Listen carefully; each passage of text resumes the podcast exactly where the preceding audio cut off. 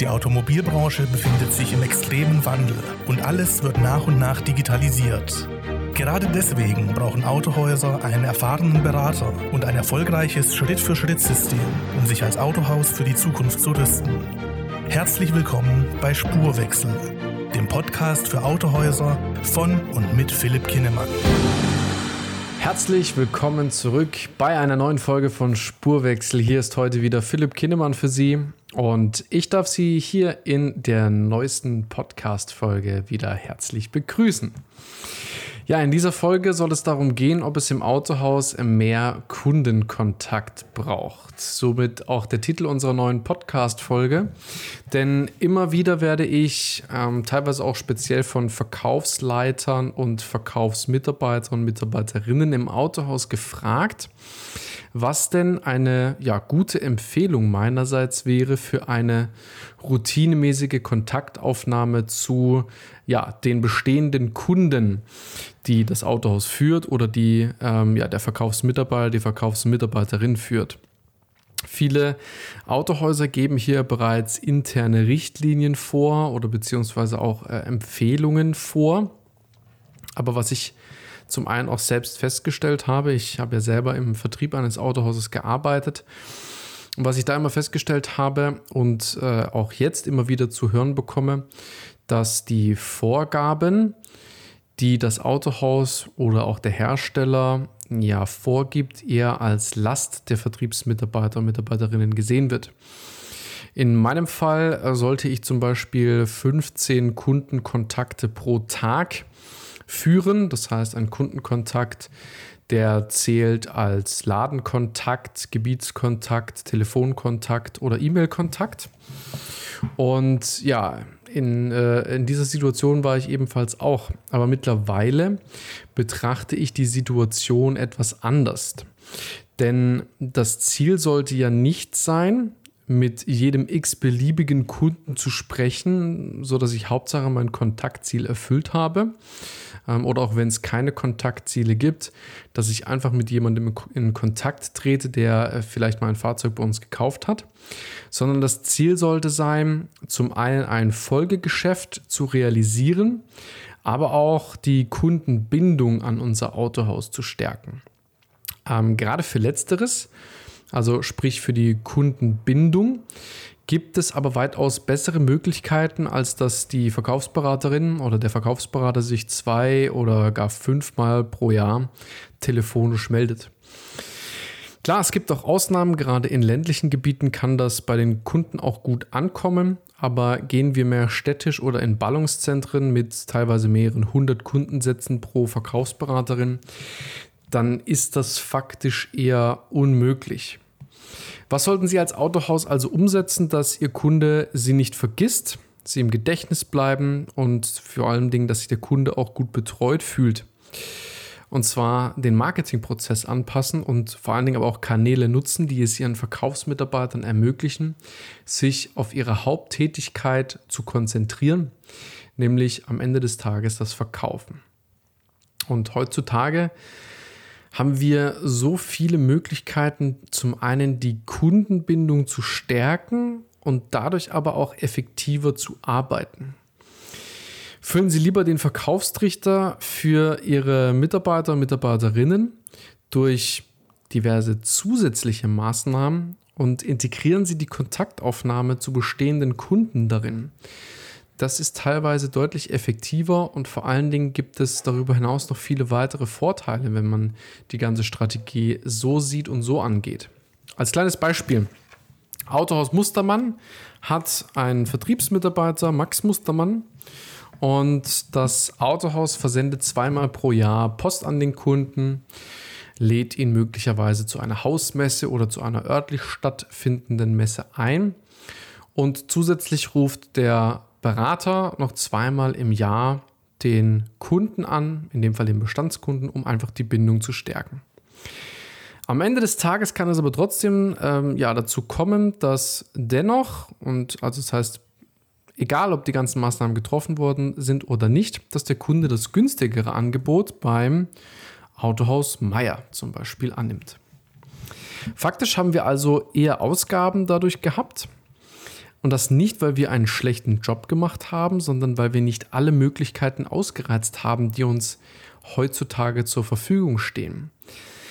Denn stellen wir uns eine Situation vor, in der wir dauerhaft im Gebiet, also in unserem Einzugs- und Verkaufsgebiet präsent sind und vielleicht der Verkaufsberater nur einmal im Jahr anruft, um in Anführungsstrichen nach dem Rechten zu fragen und weitere Kanäle einfach dafür nutzen, dass er sich oder sie sich auf die eigentlichen Tätigkeiten konzentrieren kann.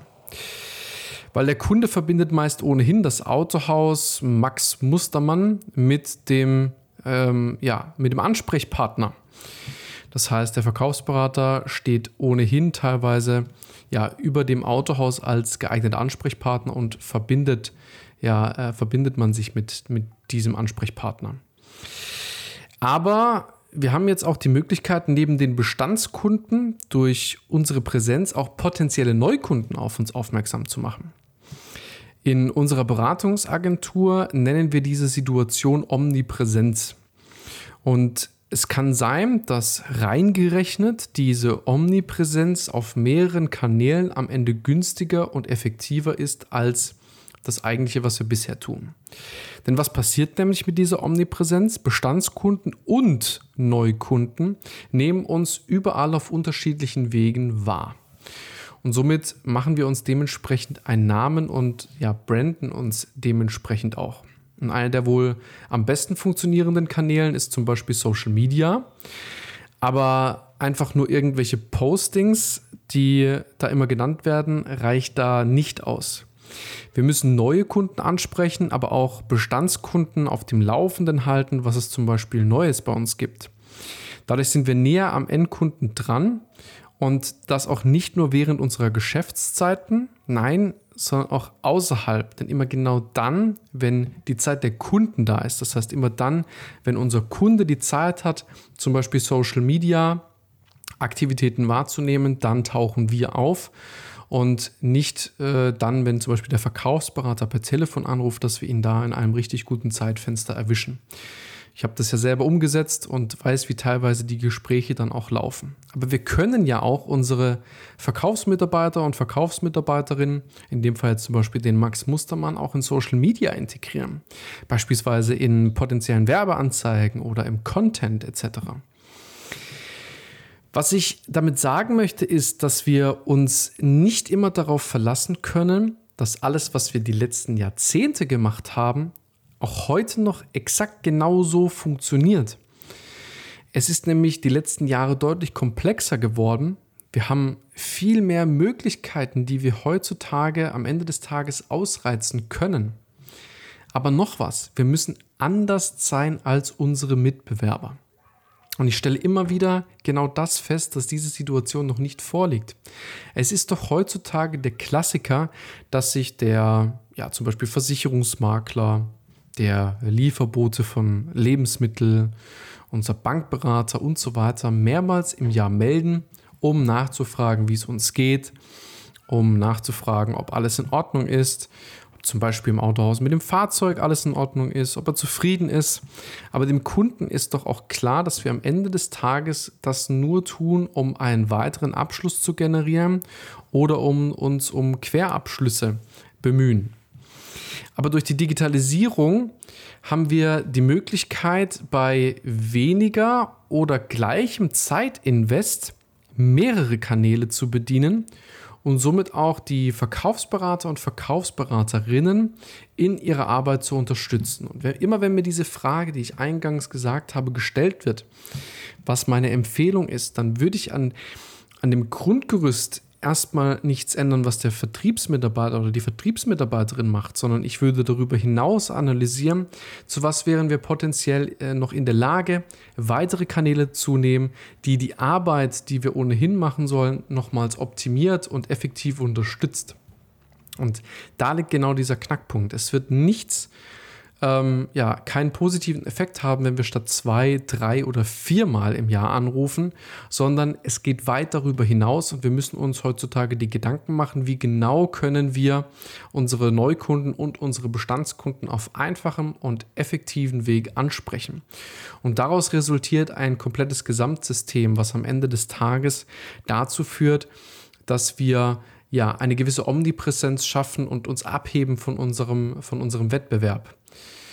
Falls Sie noch auf der Suche nach der richtigen Strategie sind, um Ihren Prozess zu verbessern und die Möglichkeiten, die Ihnen zur Verfügung stehen heutzutage, zu sondieren, dann würde ich vorschlagen, wir unterstützen Sie gerne bei diesem Prozess. Melden Sie sich bei uns für ein kostenfreies und unverbindliches Erstgespräch bei uns weil genau in diesem Erstgespräch besprechen wir bereits eine erste grobe Strategie, wie genau und was genau Sie umsetzen sollten, um Ihr Ziel zu erreichen. Und ja, ich freue mich auf jeden Fall auf die kommenden Gespräche. Das war wieder eine Folge von Spurwechsel, der Podcast für Autohäuser. Ich bedanke mich fürs Zuhören. Hinterlassen Sie uns gerne eine ja, positive Rezession oder senden Sie uns gerne Ihr Feedback. Bis bald, Ihr Philipp Kinnemann. Vielen Dank, dass Sie heute wieder zugehört haben. Wenn auch Sie gemeinsam mit Ihrem Autohaus den Spurwechsel in der Digitalisierung und der Online-Neukundengewinnung starten möchten, sollten wir uns definitiv unterhalten. Vereinbaren Sie noch heute ein unverbindliches Erstgespräch, um herauszufinden, ob wir auch Ihr Autohaus unterstützen können.